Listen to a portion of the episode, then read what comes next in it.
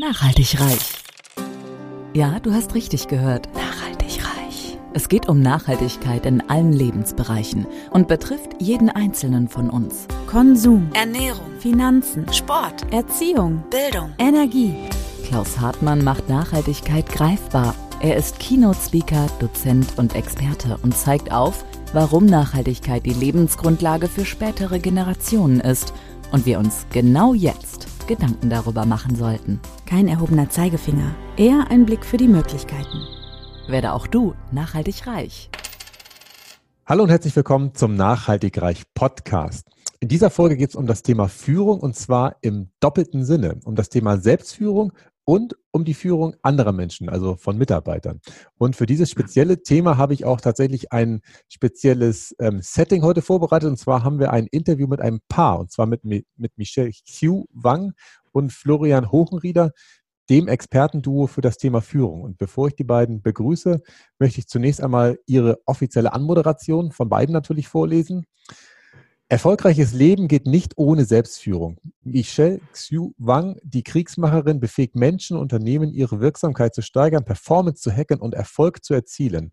Durch wirksame Selbstführung mit dem richtigen Mindset, Toolset und Skillset.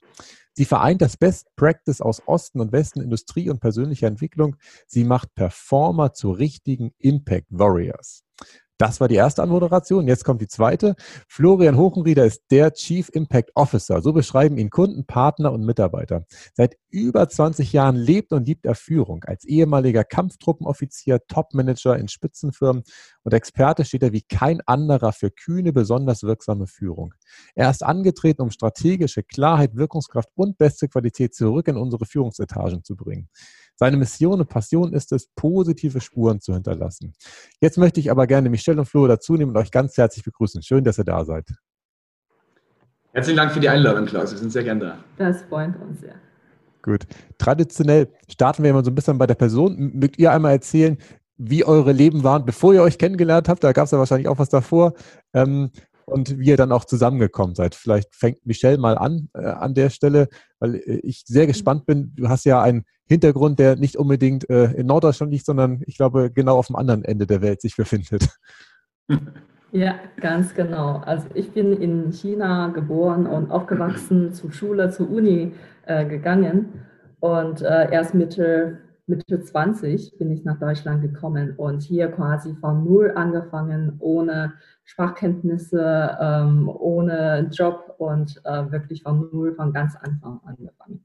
Okay. Und, was hat dich nach ähm, Deutschland ähm, gezogen, wenn ich da, was hat dich nach Deutschland gezogen äh, damals? Weil du hast ja wahrscheinlich auch, nachdem du studiert hast, womöglich auch in China, hättest du vielleicht auch gute Optionen haben können, aber dich, du wolltest lieber nach Deutschland.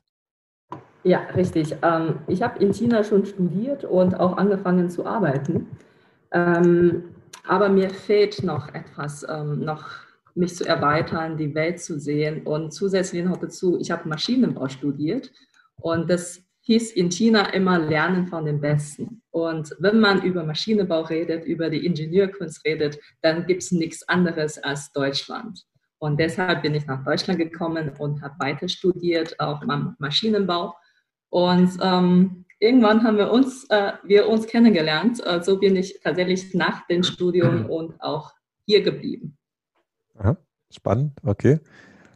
Aber Flo, du hast kein Maschinenbau studiert, oder? oder habe ich das falsch in Erinnerung? Nee, nicht ganz.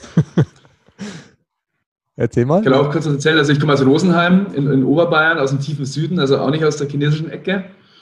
Und ähm, habe da dann nach dem Abi mich entschlossen, zum Militär zu gehen, um mich da als Offizier zu verpflichten und war dann zwölf Jahre bei der Bundeswehr, zunächst als Kampftruppenoffizier, später dann als Cyberoffizier, also als Führungskraft für Cyberkrieger. Spannendes Thema. Und ähm, habe dann nach meiner Armeezeit den Schritt in die Industrie gewagt.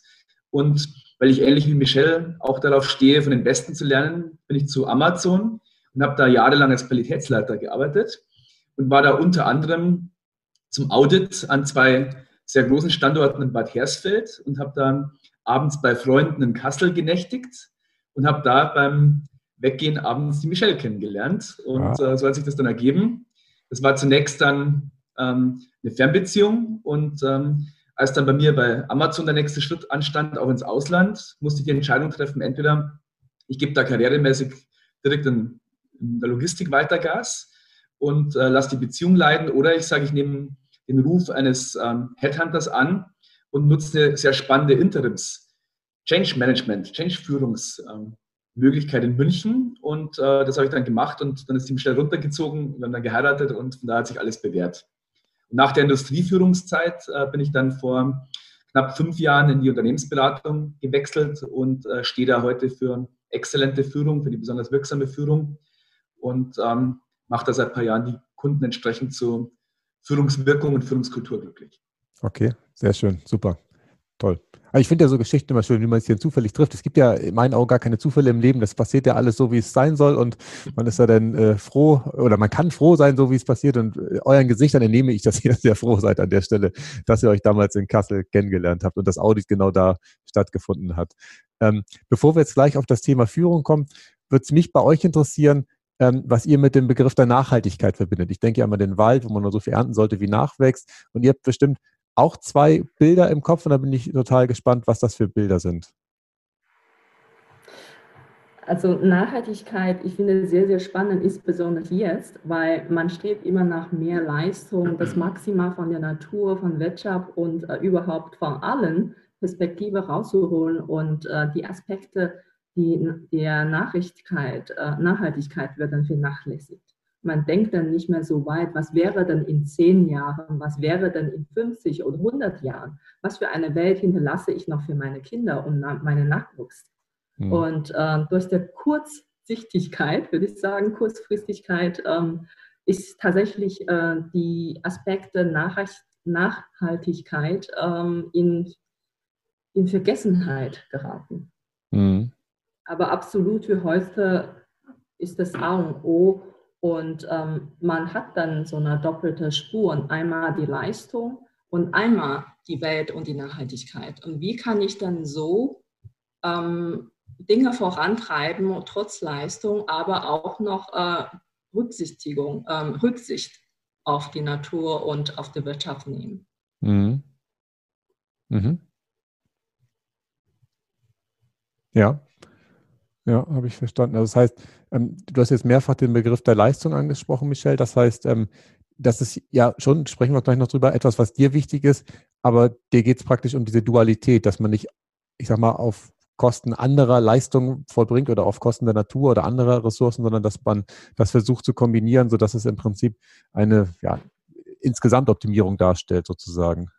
Richtig, richtig. Also auf einer Seite was Gutes äh, tun für die Wirtschaft und äh, für insgesamt die Welt, aber gleichzeitig, dass die Natur und ähm, diesen Balance nicht gebrochen wird. Mhm. Okay, sehr gut. Flo, welches Bild hast du beim Begriff der mhm. Nachhaltigkeit? Ich habe zwei Bilder, wenn ich an den Begriff Nachhaltigkeit denke. Erstens allgemein gesprochen, ich glaube an Nachhaltigkeit und ich bin überzeugt davon, dass wir in einem Kulturkreis leben und groß geworden sind, in dem Nachhaltigkeit zum Kulturset zählt. Das war immer ganz, ganz wichtig. Und äh, das hat auch letztendlich die Deutschen stark gemacht, sich Klarheit darüber zu verschaffen, was es zu bewahren gilt, was zu erhalten gilt, wovon wir herkommen und zum anderen auch, wo geht es denn gleichzeitig hin und was sollte man denn vielleicht durchaus verändern. Also Nachhaltigkeit heißt durchaus Bewusstsein darüber, was bewahren wir, was verändern wir, um damit nachhaltige Wirkung zum einen, aber auch Wachstum, Gemeinschaft und die Themen, die für uns Menschen wichtig sind, zu bewahren und zu erhalten. Und deswegen sehe ich Nachhaltigkeit zum einen aus der großen ganzen Perspektive. Wir brauchen mehr Nachhaltigkeit in der Politik, in der Industrie und Wirtschaft, in der Gesellschaft und insgesamt auch in unserem Zusammenleben und Zusammenspiel. Und da haben wir jetzt gerade einen Weckruf, den wir seit Monaten erleben, der uns erinnert, wie wichtig Nachhaltigkeit ist der uns wieder abholt und daran erinnert, was es eben zu bewahren gilt, was es zu verändern gilt. Allgemeiner Blick. Und speziell auf die Führung gemünzt, wenn ich jetzt davon ausgehe, dass ich an wirksame Führung, an sinnstiftende Führung glaube, da ist für mich Nachhaltigkeit eben kein einseitiger ökonomischer Leistungsfokus, sondern natürlich auch der Blick auf Performance und auf Ergebnisse und Return on Investment, klar, aber auch neben der ökonomischen Effizienz und Effektivität der Blick auf die soziale Effizienz und Effektivität, mhm. auf die Menschen, auf deren Potenziale, auf deren Ideen, auf deren Motive, auf deren Antreiber und der Mix aus ökonomischer und sozialer Wirksamkeit, der bringt uns dann auch letztendlich in der Führung neben der reinen Wirksamkeit auch die Nachhaltigkeit, dass Ergebnisse von Dauer sind, dass Ergebnisse langfristiges Wachstum ermöglichen und uns letztendlich auch als Menschen näher zusammenbringen. Ja, bin ich bei dir. Und ich bin mir auch ganz sicher, dass wenn man die beiden zusammenbringt, dass sie sich wahrscheinlich ja gegenseitig auch hochschaukeln. In dem Augenblick, wo man mehr auf die Menschen achtet, werden sie ja bessere Ergebnisse bringen. Also man denkt ja immer auch, dann, dann weiß was ich, verweichlicht man oder hat keine Zeit mehr zum Arbeiten, wenn man sich darum kümmert. Aber es ist ja genau andersrum. Wenn man sich nicht darum kümmert, dann werden die Ergebnisse wahrscheinlich im Laufe der Zeit schlechter. Ja, Ganz genau, 100 Prozent. Bin ich bei dir. War jetzt der Lüfter an, oder? Wir hatten gerade eben schon im Vorgespräch darüber gesprochen, was für Geräusche das sind, aber alles gut. Ich, in dem Augenblick, wo ihr redet, können wir euch äh, hervorragend äh, verstehen.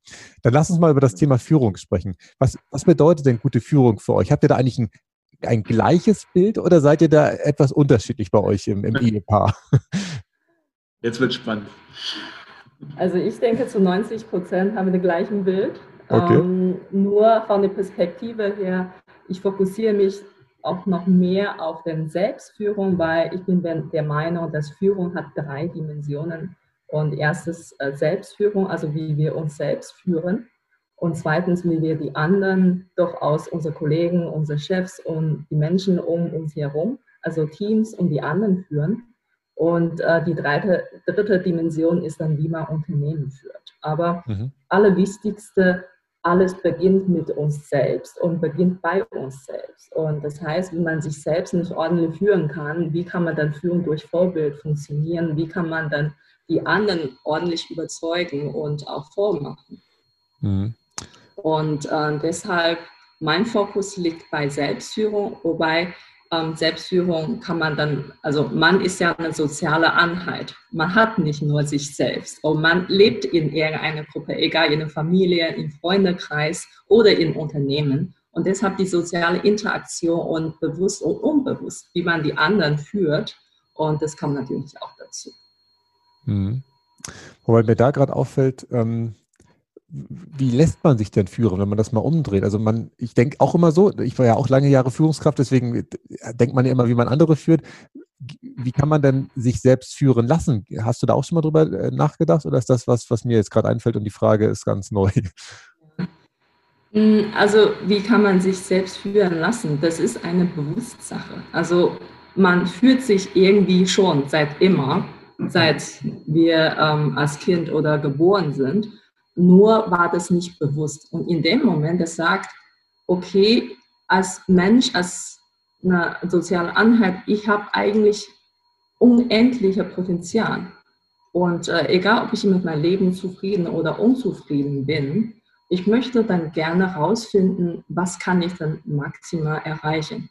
Und in dem Moment, dass man sich bewusst macht, dann zieht man auch be bewusst äh, die Dinge, die Informationen, die Menschen um sich herum und äh, führt man sich selbst anderes, also lebt man anders. Hm. Ja, das stimmt, verstehe ich. Flo, was sagst du dazu? Passt das zu wirklich 90 Prozent? Du musst nur noch 10 Prozent ergänzen oder? ich denke schon, ja. Also wir, wir ergänzen es da ganz gut und bringen vor allem auch den, den durchaus ähm, sich unterscheidenden Ost- und Westblick mit rein und äh, finden aber den Blick des anderen durchaus sympathisch. Also ich beschäftige mich selber seit 2001 mit der chinesischen Art und Weise der Führung und der Strategie. Als ich damals an der Offizierschule äh, diese, diese Themen entdecken durfte und habe damit meinen Westblick auf die Führung bereichert. Ich selber bin der Überzeugung, dass wir nicht nicht führen können, angefangen bei uns selbst. Also wir können uns nicht nicht führen. Wir führen uns entweder ins Licht oder wir führen uns ins Mittelmaß oder wir führen uns in den Abgrund. Und äh, das ist ganz wesentlich davon abhängig, was wir für eine Haltung an den Tag legen und über die Jahre des Lebens entwickeln. Also Haltung, dann die Art und Weise, wie wir entscheiden. Also Stichwort Entscheidungsstärke, aber vor allem auch Entscheidungsfreude. Da geht nämlich die Selbstführung dann bei uns im Leben als Führungskraft unseres Lebens los. Und neben Haltung und Entscheidung braucht man für adäquate Führung natürlich auch Sinn, Vertrauen, ganz, ganz wichtig, mhm. und auch irgendwelche Indikatoren für Leistung, für Ergebnisse, also letztendlich Ziele oder ein Stück weiter gedacht eine Vision, eine Zukunftsvorstellung, wo die Reise dann hingeht. Da geht Führung los bei sich selbst, dass man nicht nicht führen kann. Und ähm, was macht jetzt gute Führung aus, war ja deine Frage, Klaus. Mhm. Gute Führung ist für mich dahingehend wirksam, dass eine Führungskraft oder ein Anführer, eine Anführerin in der Lage ist, durch eigenes Vorbild, durch wertvolle Führungsimpulse und eben durch Entscheidungen, sich selbst und andere hin zu einem besseren Zustand zu begleiten, hin zu Problemlösungen zu begleiten, hin zu kontinuierlicher Verbesserung, zu kontinuierlichem Wachstum zu begleiten. Das heißt, Führung ist niemals Selbstzweck mhm. und ähm, eine Führungskraft gewinnt nach meiner persönlichen Überzeugung ihre Position, wobei ich den Begriff schon in Anführungszeichen setzen würde, nicht durch Autorität oder Status oder Hierarchie, sondern stets durch diesen Vorbildcharakter. Und da bin ich jetzt bei der Frage, die du der Michelle vorher auch gestellt hast. Für mich heißt Führen immer auch die Fähigkeit, sich führen zu lassen. Führen heißt immer auch dienen und heißt immer auch kontinuierliches Arbeiten an sich selbst und wachsen. Und da, um zwei Beispiele zu geben, wo ich das in der Praxis erlebt habe, hatte ich das Glück, dass ich damals beim Militär in einer Kultur führen durfte, wo es erstmal darauf ankommt, selbst geführt zu werden. Weil da führst du nämlich ein Jahr auch als Offizier niemanden, sondern wirst erstmal also richtig geführt. Mhm. Und äh, dann geht die Reise auch erst langsam, Schritt für Schritt weiter, bis man dann irgendwann nach drei Jahren Offizier ist und nach und nach mehr Verantwortung auf dem Pfad bekommt und immer noch geführt wird, während man auch schon führt. Und bei Amazon war es sehr ähnlich. Da ist zum Beispiel auch für einen, für einen höheren Manager oder für einen Senior Manager üblich, dass man zunächst einige Wochen lang durch die ganz normale Linie geht und äh, Erfahrungen als Packer, als Picker, als Receiver sammelt, um dann später, wenn man letztendlich die, die Ansagen trifft und in der offiziellen Führung steht, auch einmal erlebt zu haben, was es denn heißt, wenn ich da bestimmte Dinge von meinen Mitarbeitern einfordere.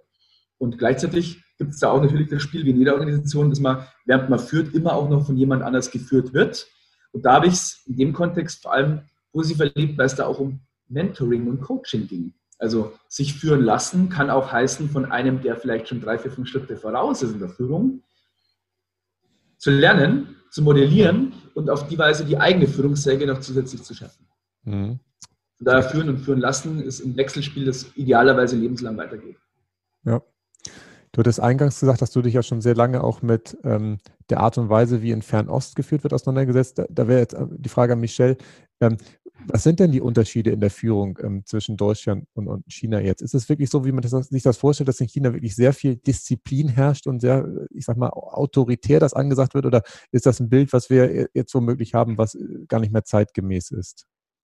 Ja, ähm, also ich würde sagen, das ist eine Mischung durch autoritär und Respekt. Mhm. Ähm, man muss denn so sehen, China hat lange, lange Tradition und äh, die überwiegend durch autoritärische Führung, egal in der Politik, im militärischen Bereich oder auch in der Familie, so geführt wurde, so gelebt wurde. Und ähm, in der neuen modernen Zeit haben wir auch äh, einen Kulturwandel erlebt, dass man sagt, okay, ähm, der, der Fokus liegt nicht nur bei den Staaten, bei einigen Menschen in der Gruppe, sondern die gesamte Gruppe spielt eine Rolle, diesen Zusammenhalt. Und äh, wir sind schon immer in so einer Kultur des äh, Familiens hält, des Zusammenhalts hält, dass Gruppen immer im Mittelpunkt stehen. Und diesen Zusammenmischung von autoritärischer, aber gleichzeitig allen auf Augenhöhe, wir respektieren uns gegenseitig. Diese Mischung macht die moderne Führung in China aus. Okay, spannend. Aber im Vergleich zu der westlichen Kultur würde ich trotzdem behaupten, dass autoritärischer als hier im Westen geführt wird. Okay, verstehe ich. Ich hätte jetzt auch gar nicht so erwartet, dass die Familie ähm, als, als kleinste Einheit da so im Vordergrund steht, weil ich in der Außenwahrnehmung denke ich immer, dass die Kinder relativ früh in, in, einem System praktisch entführt werden sozusagen und gar nicht dieser Familienzusammenhalt so ähm, entstehen kann. Aber das äh, nehme ich jetzt gerade ganz anders wahr. Spannend. Ja, Familien ist extrem wichtig. Also ähm, das ist nicht untypisch, dass äh, erwachsener Mann oder Frau noch bei der Familie lebt.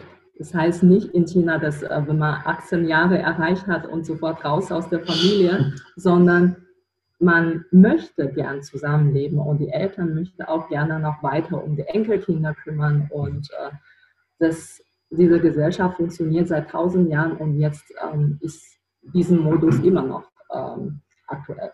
Okay, sehr gut.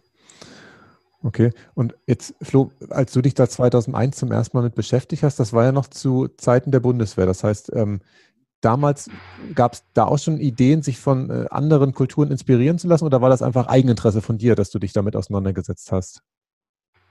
Äh, das ist tatsächlich gängige Praxis in der deutschen Armee, von den besten Beispielen zu lernen. Und äh, wir hatten damals in der Offizierschule, oder ich hatte das Glück, dass ich damals einen sehr, sehr guten Hörsaalleiter hatte, der eben auch den Blick geweitet hat. Wie ticken und denken und handeln denn die Amerikaner? Wie, wie ticken, denken und handeln denn die Chinesen? Wie ist es bei den Russen? Wie ist es bei den Arabern und so weiter? Also wirklich der weite Blick, weil ja losgelöst von den Systemen, die jetzt in diesen Kulturkreisen teilweise seit einigen Jahren oder einigen Jahrzehnten vorherrschen, die Militärgeschichte und Führungstradition ja viel älter ist, wie die Michelle angedeutet hat.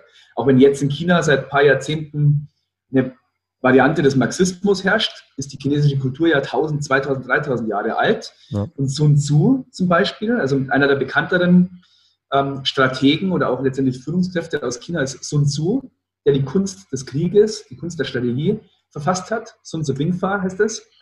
Der hat vor 2500 Jahren geschrieben, Führung hat nichts mit Autorität und Status zu tun. Führung basiert auf Führung durch Vorbild auf Augenhöhe. Und die Haltung war in China gängige Praxis, eben, wo es dann irgendwann mit, mit Führung und Militärpraxis losging. Und ähm, in dem Sinne wurden wir damals an der Offizierschule inspiriert und darauf hingewiesen, dass man da durchaus von diesen alten Traditionen, die in anderen Kulturkreisen sich bewährt haben, auch lernen kann. Und äh, ich habe mir damals diese Kunst des Krieges, Kunst der Strategie, als kleines Pamphlet geholt. Das sind so 80, 90 Seiten. Und habe das sogar jahrelang beim Militär dann in der Beintasche mit mir getragen und habe das jetzt, wenn ich aktuell ja eher Homeoffice geprägt, aber normalerweise, wenn ich in die Beratung fahre, habe ich in meiner kleinen Arbeitsmappe vorne drin immer diese Kunst der Strategie, weil ich mir da nämlich in das kleine Büchlein vorne nochmal die besten Westprinzipien reingeschrieben habe. Und dann, wenn ich auf die Gliederung umblättere, habe ich die besten Ostprinzipien und erinnere mich auf die Weise selber immer wieder dran, hey, Flo, so geht wirksame Führung, darauf kommt es an. Und das heißt nicht, dass ich das irgendwie verherrliche oder dass die einzig wahre Lösung sehe, aber da sind sehr wertvolle Impulse drin im Osten, weil es der Westen schon auch drauf hat, speziell auch die Deutschen in meiner Sicht. Deswegen habe ich das Ganze noch ergänzt mit dem, was denn bei uns funktioniert. Okay, sehr schön. Aber ich finde ja so Sachen schön, die, die man immer wiederholt, weil dadurch hast du ja wahrscheinlich, auch wenn du das Ding nicht mehr dabei hättest, das immer griffbereit in deinem Kopf dabei und äh, hast es ja für dich zumindest nachhaltig eingeprägt und äh, immer abgriffbereit. Okay, aber ich fand den Hinweis gut, Flo. Ja, wir haben natürlich in China jetzt ein, ein politisches System, was ja seit ein paar Jahrzehnten erst da ist. Und wenn man jetzt mal ganz weit zurückguckt, war ja China vor Jahrhunderten, Jahrtausenden die dominierende Wirtschaftsmacht der Welt. Das ist ja im Prinzip äh, einfach nur in Vergessenheit geraten. Jetzt denkt man immer, die USA sind ganz vorne. Die gab es ja vor 300 Jahren noch gar nicht. Die konnten ja gar nicht vorne sein. Insofern ist das tatsächlich etwas, was ähm, ja ein Stück weit äh, manchmal wieder in Erinnerung gerufen werden darf. Insofern ist es schön, dass du es gesagt hast. Ähm, ich hatte mir noch aufgeschrieben, Michelle, der Begriff der Impact Warrior, das ist ja Teil deiner Positionierung. Magst du da nochmal ja. was zu sagen, was das für dich genau ist? Ich glaube, da hat jeder irgendwie so ein Bild vor Augen, aber deine äh, Definition oder deine Sicht wäre für mich sehr interessant. Mhm, ja, gerne. Also wenn ich ähm, über Impact Warrior spreche, da sind genau dieses Bild ein Shaolin-Meister vor Augen und der Weisheit, Souveränität, äh, Stärke, also mentale Stärke und körperliche Stärke und ähm, die Disziplin verkörpert. Und genau so sollte auch ein Impact Warrior sein. Also der weiß, was der denkt und seinen Gedanken bewusst kontrolliert. Also quasi nur auf die Sachen, die man erreichen möchte, fokussieren, nicht auf die Ängste, die ähm, Gedanken, die man sich runterzieht. Hm. Und ähm, zweitens, man weiß, was man will. Und man weiß auch, wo man gerade sich befindet und wohin man gehen möchte, also was man im Leben erreichen möchte. Und seine eigenen Stärken und Schwäche ganz klar im Blick zu haben, wie setze ich meine Stärke ein und wie ähm, schaffe ich das, dass ich meine Schwäche, Schwäche irrelevant mache. Das heißt nicht, dass ich meine Schwäche ähm, ignorieren soll, sondern wie wähle ich meine Berufung aus, mein Leben und äh, mein Lebensstil, mein Lebensmut. Ähm, mhm. Modell so aus, dass ich meine Stärke leben kann, aber meine Stärke, Schwäche irrelevant macht. Mhm. Und ähm, dass man nicht nur nach Leistung strebt, nach die Effizienz strebt, sondern auch zu wissen, was ist dann die richtige in dem Moment oder auch äh, langfristig. Dann bin ich, dann sind wir wieder auch bei dem Thema Nachhaltigkeit. Und ähm, das ist genau diese Kombination, macht das aus. Also quasi man weiß, wie man sich selbst führt, aber streben nach mehr Leistung, streben nach, nach mehr Wirksamkeit und äh, streben nach mehr Effektivität. Und mhm. das verstehe ich unter dem Begriff Impact Warrior. Okay, sehr schön. Du hast gerade gesagt, dass man sich von seinen eigenen Gedanken nicht negativ beeinflussen lassen soll, beziehungsweise keine eigenen negativen Gedanken haben soll, um sich dann praktisch da äh, in die Richtung ähm, ja, driften zu lassen. Was hast du für ein, zwei Tipps oder, oder wie machst du es, dass gerade in der jetzigen Zeit, wo man ja, wenn man im Außen ist, durchaus negative Sachen wahrnehmen kann, äh, dass man davor äh, geschützt bleibt? Was machst du da? Ähm, also ich fand den Satz von Flo sehr, sehr schön. Man kann sich selbst, also man kann nicht nicht führen. Und das ist genauso, also man hatte am Tag über 60.000 Gedanken, ähm, bewusst oder unbewusst. Die schießen einfach äh, hin und her. Mhm. Aber in dem Moment, dass man ein bisschen lenkt, dann kann man schon sehr viel erreichen. Und zum Beispiel, also unser, unser Gehirn ist wie so ein Vakuumsraum. Ähm, wenn man nicht mit positiven Sachen fühlt, dann führt es mit irgendwas. Meistens mit negativen Sachen, mit ähm, ähm, nicht konstruktiven Sachen. Uh, und das heißt, wenn wir unsere Gedanken in der Richtung der Positivität lenken, in den, was ich erreichen möchte und wie ich die Dinge erreichen kann, lenken, statt zu darüber nachzudenken, äh, was wäre die Risiken, wie können die anderen mich sehen, äh, über mich sprechen, äh, über mich denken oder die potenziellen ähm, Ängste. Und ähm, zweiten Tipp oder zweiten äh, Weg ist auch, dass ich wirklich mit Menschen mit Dingen beschäftigen, die mich stärken, statt mich runterzuziehen. Also es gibt äh, eine Gruppe von Menschen, die bei allen Problemen eine Lösung sehen und gibt es auch die andere Gruppe, die bei Lösungen immer auch Probleme sehen.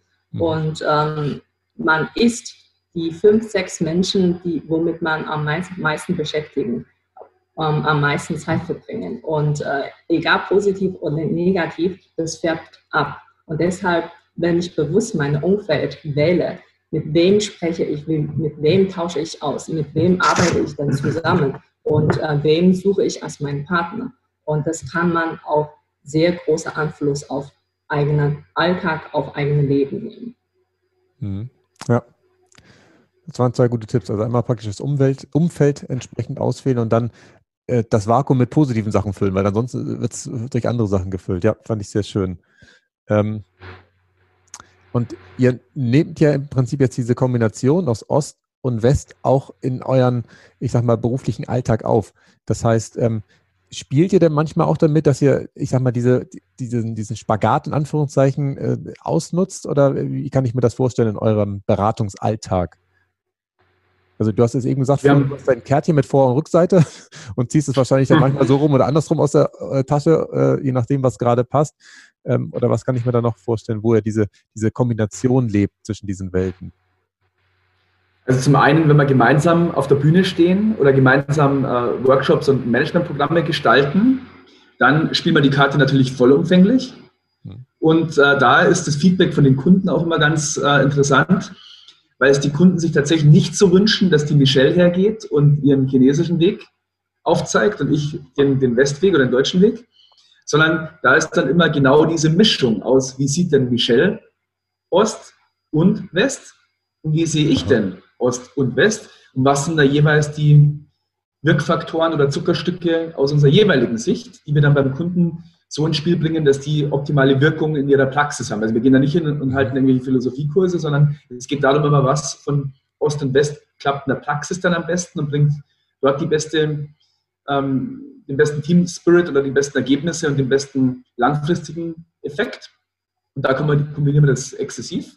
Und das Gleiche natürlich auch in, unserer, in unserem Einzelspiel, in der Beratung, äh, wo ich zum einen, jetzt mit mir mal zu sprechen, hergehe und mir bewusst auch Gelegenheiten in China suche, wo ich dann auch wieder mein Ost- und Westblick dort platziere.